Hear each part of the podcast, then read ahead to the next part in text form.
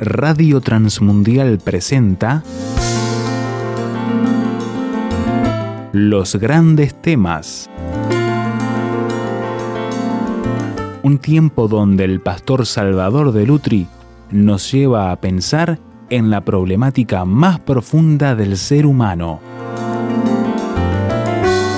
Los grandes temas. Capítulo 14. Por favor, vamos a leer desde el versículo 25 en adelante. Mas a la cuarta vigilia de la noche Jesús vino a ellos andando sobre el mar y los discípulos, viéndole andar sobre el mar, se turbaron diciendo un fantasma y dieron voces de miedo. Pero enseguida Jesús les habló diciendo, tened ánimo, yo soy, no temáis. Entonces le respondió Pedro y dijo, Señor, si eres tú, manda que yo vaya a ti sobre las aguas. Y él le dijo, ven. Y descendiendo Pedro de la barca, andaba sobre las aguas para ir a Jesús. Vamos a detenernos aquí en la lectura de la palabra de Dios. Por supuesto que la historia es mucho más larga y ustedes saben que después Pedro se hunde, etcétera, pero yo quiero hoy centrarme en una frase, en una oración de todas estas que hemos leído. Eh, Ustedes saben que cada vez que nosotros oramos es el momento en que ponemos en ejercicio la fe. La oración es un acto de fe siempre. Es el acto supremo de fe cuando cualquiera de nosotros se inclina delante de Dios y ora. ¿Por qué? Porque le está reconociendo a Dios autoridad y soberanía. Por eso oramos. Quiere decir que el hecho de inclinarnos delante de Dios es admitir todo eso. Los cristianos en general, eh, cada, cada, grupo humano tiene diferentes formas de orar, pero los cristianos adoptaron una forma de orar desde el principio, que es el de las manos así. Las manos así significaba que eran las manos del esclavo que se las ataban. Estaban sujetos entonces ponían las manos así para que le pusieran los grillos, porque estaba bajo la voluntad del amo. Y los cristianos optaron esto porque era someterse a la voluntad de Dios. Quiere decir que aún desde los primeros gestos que se hicieron en la oración pasaba esto, de admitir la soberanía y la grandeza de Dios. ¿Y por qué oramos? Una de las preguntas que muchas veces hay cristianos que hacen es, si Dios sabe todas las cosas, ¿para qué necesitamos orar? Dice el apóstol Pablo cuando escribe Filipenses, por nada estéis afanosos, sino sean conocidas vuestras peticiones, sean conocidas vuestras peticiones delante de Dios en toda oración y ruego con acción de gracias, y la paz de Dios que sobrepasa todo entendimiento guardará vuestros corazones y vuestros pensamientos en Cristo Jesús. Ahora fíjense ustedes lo que dice, esperamos que la gracia de Dios llegue a nuestra vida, por eso oramos. Acá dice que nuestras peticiones, lo que mi corazón desea y necesita, tiene que presentarse delante de Dios. No dice este versículo que Dios va a hacer todo lo que yo quiero. Puede ser que no dé una solución al problema que yo le esté planteando, puede ser que no me dé una respuesta inmediata a lo que yo oré, pero hay algo que recibimos cuando la oración es oración de fe en serio, y es que la paz de Dios llega a nosotros. Es decir, yo tomé todo esto, que para mí es una carga, que para mí es un peso, lo puse delante del único que puede solucionarlo y se lo entregué a él. Y la paz de Dios me inunda en ese momento, justamente porque se lo entregué al Todopoderoso. El Todopoderoso Salvador tiene esas cosas. Después, si no las contesta, ese es un asunto de él, porque entra su soberanía. Dios es todopoderoso, pero es soberano. Lo que decir que no va a ser mi voluntad. Por eso el mismo Señor oró diciendo, hágase tu voluntad, y nos enseñó a orar, hágase tu voluntad, como en el cielo, así también en la tierra. ¿Por qué? Porque la voluntad de Dios es soberana, pero cuando llegamos a la oración, y la oración es realmente oración de fe, la gracia de Dios se manifiesta en primer lugar en la paz que tenemos que tener en el corazón porque hemos dejado el problema en las manos de aquel que sabe todas las cosas. Está en las manos de Él. Esperamos en la gracia de Dios. La fe es el canal por, por, el cual la gracia de Dios llega hasta nosotros y nos bendice. Ahora, ¿cómo funciona la fe? Por eso me detuve en la primera oración de Pedro. Acá hay dos oraciones. La otra es Señor, sálvame. Y ya hemos hablado el año pasado sobre esa oración. Es una oración donde Él se hunde en el agua. Pero me interesa la primera oración de fe. La primera oración de fe es esta. Señor, si eres tú, manda que yo haya a ti sobre las aguas. Señor, si eres tú, manda que yo vaya a ti sobre las aguas. Durante el, eh, el, Renacimiento y la Reforma se estudió nuevamente el tema de la fe. Ahora, este es un hecho solamente, y por eso se dice Día de la Reforma. La Reforma empezó mucho antes. Porque muchos que ya empezaban por algunos medios a leer la Biblia protestaban sobre el cristianismo que les predicaban en las iglesias, que no tenía nada que ver con el que Dios enseña en la Biblia. Ahora, cuando aparece la Biblia, el primer tema que se estudió, ¿cuál fue? El tema de la fe. El tema de la fe. ¿Por qué? Porque el gran el gran descubrimiento que hace la gente cuando lee la Biblia es el justo vivirá por la fe. El hombre que quiere ser recto de corazón va a tener la bendición por la fe. Entonces se estudió el tema de la fe. ¿Qué dice la Biblia sobre la fe? No qué dice la iglesia, no qué dice en el domingo, sino qué dice la palabra de Dios sobre la fe. Este fue un estudio esclarecedor, liberador, porque en ese momento ustedes saben, se había hecho, como en muchos casos hoy también, de la fe un gran negocio, un gran negocio. Y, y, entonces estaban sometidos realmente por no entender cómo se manejaba la fe. Pero ahora podían entender qué era la fe y lo fueron a buscar a la palabra de Dios. ¿Y qué diferencia hay entre la verdadera fe y la credulidad? ¿Y qué diferencia hay entre la creencia supersticiosa y la fe? Es decir, se analizó el tema de la fe. Ahora yo voy a reducir un poco los pasos estos de investigación que se ha hecho hablando sobre este versículo de Pedro. En primer lugar, para hacer una oración de fe y para entender la fe, yo tengo que conocer al Señor. No puedo, no puedo hacer una oración de fe si realmente no sé quién es el Señor. El conocimiento del Señor es, fundamental. El apóstol Pablo en la carta a los romanos, en el capítulo 10, dice, ¿cómo pues invocarán aquel en el cual no han creído? ¿Y cómo creerán en aquel de quien no han oído? Quiere decir que primero yo tengo que escuchar quién es Jesús. Tengo que apropiarme de eso y este es el primer paso para tener fe. Dice, ¿cómo van a tener fe si no lo conocen? Quiere decir que nosotros necesitamos, necesitamos oír para creer. La fe viene por el oír y el oír por la palabra de Dios.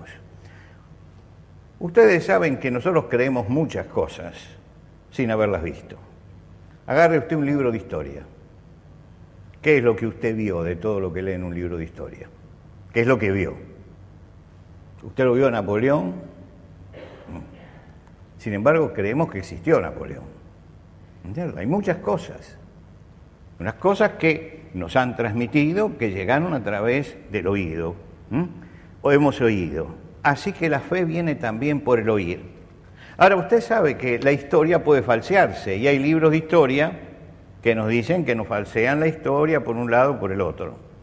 Pero acá se dice, la fe viene por el oír de la palabra de Dios, lo que Dios ha dicho. Quiere decir que el centro sobre el cual yo tengo que basarme no es el sermón que yo escucho el domingo, no es lo que yo digo como pastor, sino lo que dice la palabra de Dios.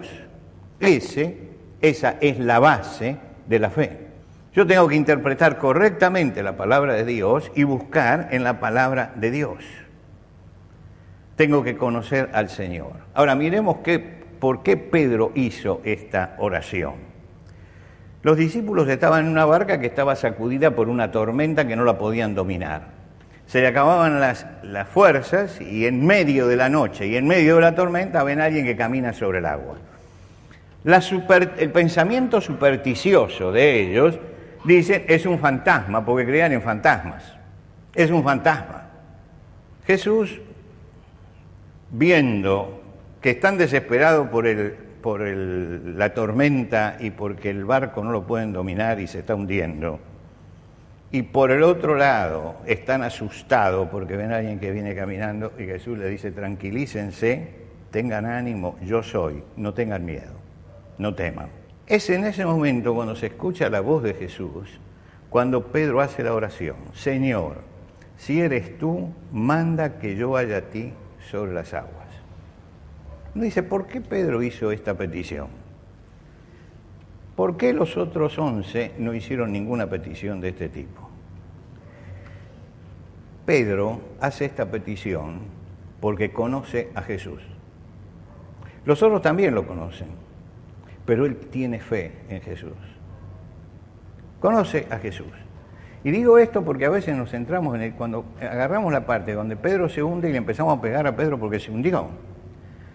Pero hay once que no se animaron a bajar. ¿eh? Acá hay alguien que quiso dar un paso de fe. Y eso es lo admirable, que alguien quiera dar un paso de fe. Y el Señor le dijo, no, no, no, hagamos tontería, Pedro, quédate en la barca. No, no, le dijo, ven, ven.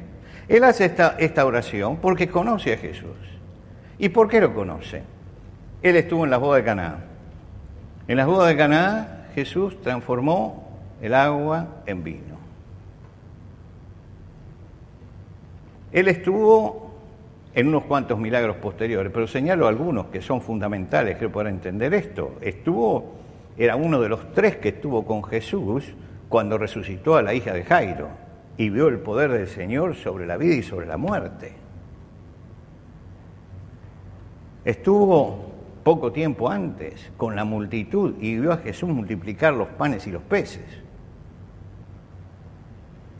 sobre esta base de conocimiento, de experiencia que tiene él, es que le dice, Señor, si eres tú, esto no se lo voy a pedir a ningún otro porque el único que lo puede hacer eres tú. En ese si eres tú está reconociendo la autoridad suprema de Jesús. Si eres tú, la persona que tiene todo poder, eres tú y porque tienes todo poder, manda que yo vaya sobre las aguas, manda, muestra tu autoridad. Si tú dices que no, yo no bajo, pero mi deseo sería ir caminando también sobre las aguas. Si quiero que la oración sea eficaz y que la gracia de Dios fluya, tengo que conocer al Señor, porque no hay fe sin conocimiento del Señor. Cuando Saúl lo trata de asustar a David para que no salga contra Goliat, le dice, ¿cómo vas a ir a pelear contra este hombre que desde joven se está entrenando porque es un hombre de guerra? Le está diciendo, vos sos un pastor de ovejas, ¿cómo vas a hacer esto? No vas a poder. David le dice, yo cuando estaba en el campo y venía el oso y el león, y me arrebataba un cordero, el oso lo sacaba de las fauces y le pegaba y lo mataba. Él confía en el Señor. Ese mismo Señor es el que desafía Goliat y yo lo voy a vencer porque ese Dios fue desafiado y él conocía el poder de Dios. Ahora fíjense que si ustedes leen la historia de Saúl, Saúl había tenido experiencias maravillosas, pero no había llegado nunca a conocer profundamente al Señor como lo conocía David. Quiere decir que Saúl no tenía la fe de David. Y acá hay un hombre que cree en el mismo Dios, pero que lo conoce profundamente, porque en la práctica que él tenía, en su trabajo, en las cosas pequeñas, empezó a relacionarse con Dios, y ese Dios le había dado poder sobre las fieras y es el mismo Dios, dice que me va a auxiliar en este momento. David es el que escribe el Salmo 9 y en el Salmo 9 él dice, en ti confiarán los que conocen tu nombre, en ti confiarán los que conocen tu nombre, para los que están anotando, 9.10. Él está diciendo de su experiencia de hombre grande, si usted quiere confiar, tiene que conocer realmente al Señor. En Jeremías, lo hablamos uno de estos domingos atrás, Jeremías dice, más alabes en esto el que debe alabarse, en entenderme y conocerme. Esto es fundamental. Ahora, ¿cómo se conoce al Señor? ¿Cómo se conoce al Señor? El Señor dijo, le dijo a sus discípulos y dijo en la oración que hizo por ellos, Él dijo, yo les he dado tu palabra, yo les he dado tu palabra, yo les he dado tu palabra, santifícalos en tu verdad, sepáralos del mal en tu verdad, que es tu palabra. Yo les he dado tu palabra. Quiere decir que estamos bajo la autoridad de la palabra de Dios. El Señor nos ha dado su palabra. Usted dice, yo vengo los domingos para escuchar la palabra de Dios. Sí. Eso le sirve para el domingo, no para el lunes, no para el martes, no para el miércoles. ¿Usted cuando come, come el domingo solo?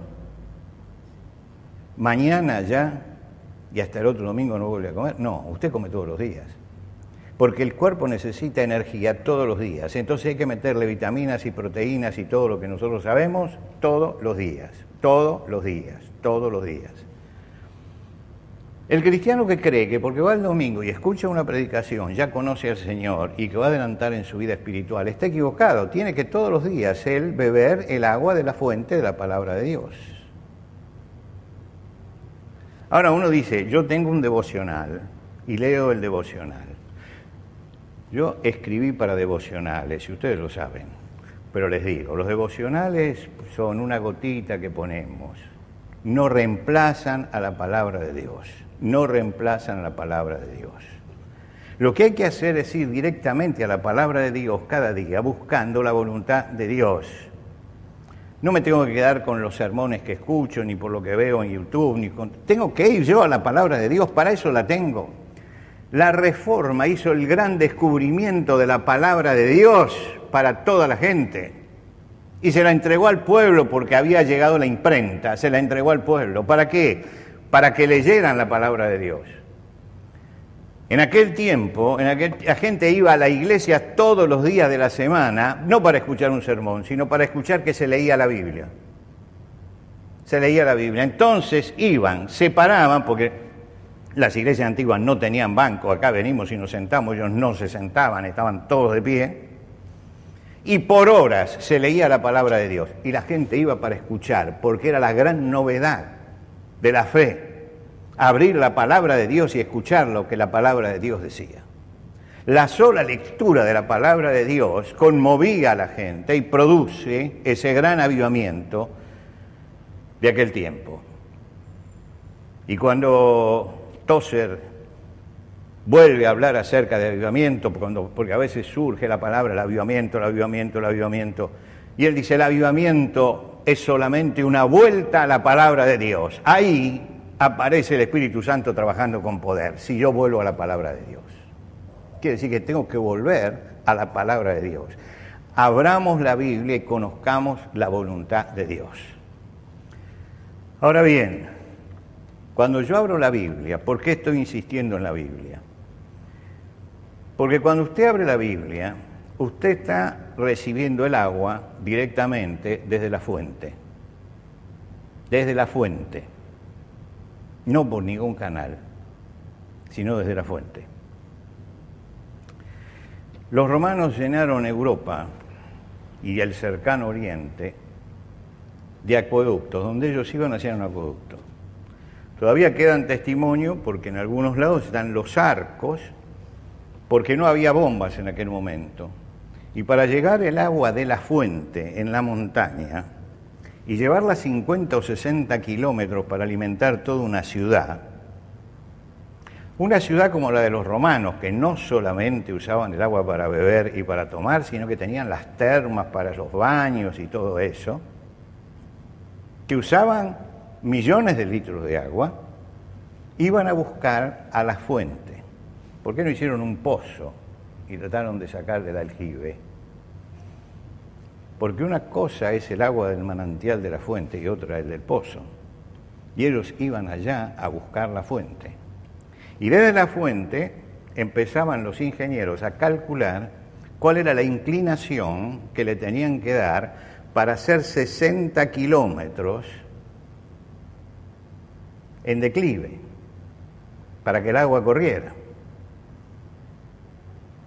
Entonces tenían que estudiar bien y la mayor parte no va sobre, sobre los, los, este, los arcos esos, va por el medio de la montaña. Aún hacían un túnel con tanto de inclinación, pero era un grado de inclinación, menos de un grado de inclinación, medio grado de inclinación para que llegara el agua.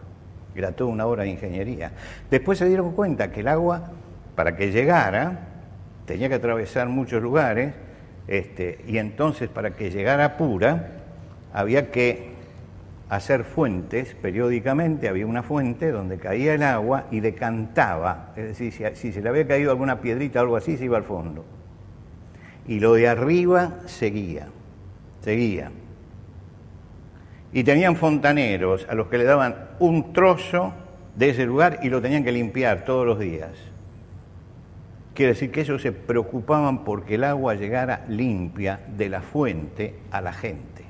Mis hermanos, esta mañana yo estoy tratando de que usted vaya a la fuente y tome el agua limpia de la palabra de Dios. El agua limpia de la palabra de Dios. Con eso, dice la historia que los romanos evitaron la mayor parte de las epidemias que se vieron en la Edad Media. porque hicieron? Que el pueblo bebiera desde las fuentes, hicieron un sistema cloacal para que todas las aguas hervidas salieran rápidamente de la ciudad. Entonces saneaban, daban salud al pueblo. La palabra de Dios da salud a la vida, da salud, da fuerza. Yo tengo que ir allí para conocer al Señor y para poner mi fe en el Señor, porque no leo la palabra de Dios para conocer un libro, sino para conocer al Dios de la palabra, el Dios que escribe y que deja este libro para nosotros. Y cuando yo llego a este libro, tengo que entregarme a esa palabra. Esto ya es el segundo paso y esto es más difícil, entregarse a la palabra.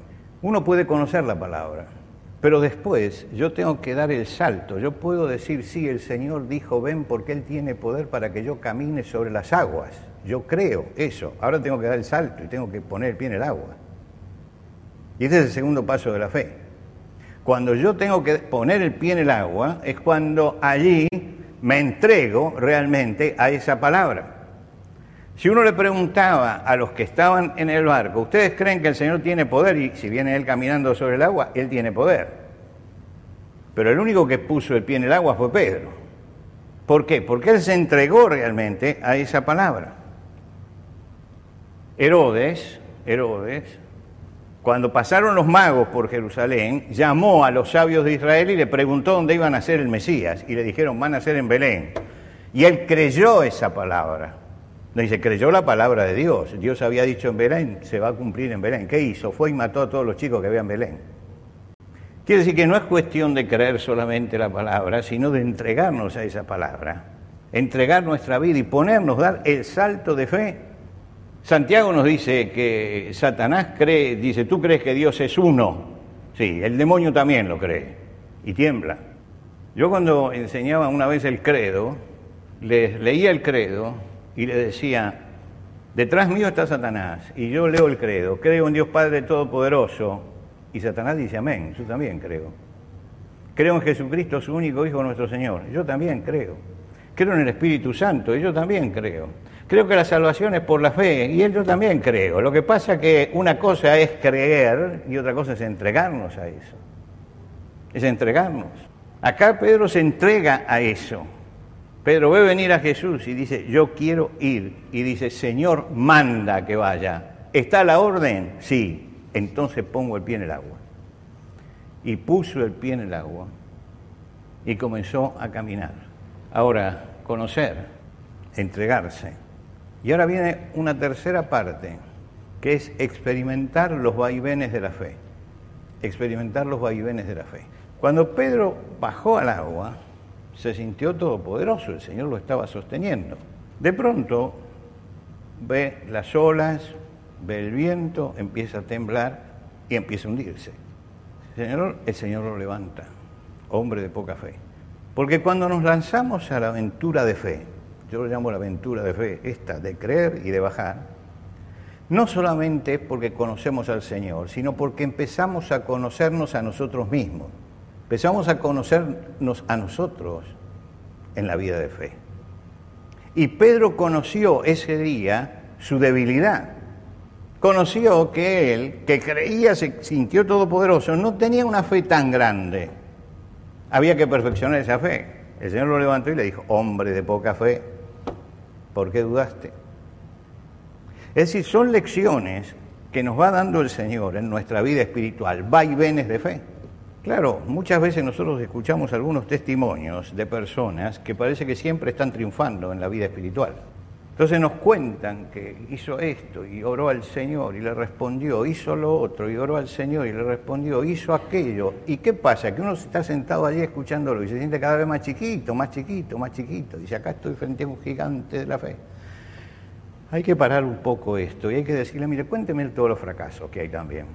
Cuénteme todos los fracasos. Porque casi siempre se cuentan los triunfos y se ocultan los fracasos. Muchas veces en la vida de fe hacemos así, así, así. Claro, Pedro mismo hizo así, así, así. Y lo vamos a encontrar al final con un fracaso que, él se siente hundido y siente que ya no puede más. Y en el último capítulo del Evangelio de Juan, el Señor lo va a buscar a la orilla del mar y le pregunta, del mar de Galilea, y le pregunta, Pedro, ¿me ama? Sí, bueno, hay que seguir adelante. Como diciendo, uno tropieza, se levanta, tropieza, se levanta, tropieza, se levanta, y cada vez va aprendiendo más acerca de sí mismo, de dónde están las fallas, de dónde está el talón de Aquiles de cada uno, y cómo tiene que depender del Señor. Esto se va aprendiendo. Entonces, un fracaso no nos tiene que hacer claudicar. Un fracaso no nos tiene que hacer claudicar. No caigamos en el desánimo. Habrá siempre otra oportunidad. El Señor siempre da otra oportunidad. La vida de fe tiene vaivenes. No estamos siempre arriba. No estamos siempre. La vida espiritual tiene altibajos. Y el apóstol tuvo que ver todo eso. Ahora, usted dice, pero habrá, llegado, habrá personas que ya no tienen altibajos, que han tenido una vida de fe. El apóstol Pablo, nosotros sabemos quién es y sabemos cuál era su fe y su vida. Y cuando está ya escribiendo desde la prisión, desde la prisión, la última etapa de su vida, la última etapa, escribe la carta a los filipenses.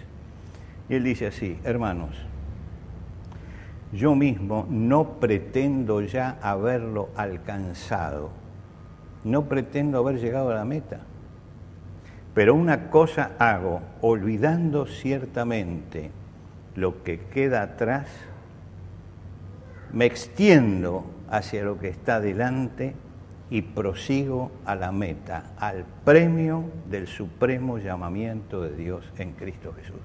Lo dice el apóstol Pablo. Yo no lo alcancé todavía. Yo no lo alcancé.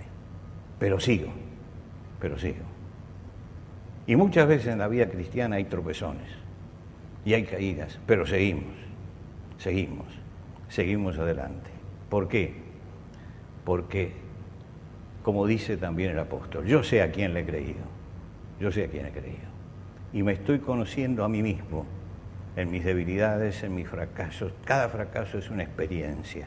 Y yo les digo, es más valiosa la experiencia y más aleccionadora la experiencia del fracaso que del triunfo. Del fracaso uno aprende mucho más. Se aprende. hermano dice, yo no pretendo haberlo alcanzado. No digo, ya llegué yo. No. Estoy siguiendo. Y hasta el último momento de nuestra vida vamos a estar siguiendo, prosiguiendo siempre la meta que el Señor puso por delante. Por lo tanto, busquemos conocer al Señor en la misma fuente, que es la palabra de Dios, entreguemos nuestra vida al Señor y empecemos a vivir los vaivenes de la vida de fe. Y el Señor va a estar con nosotros y la bendición de Dios nos va a alcanzar cada día.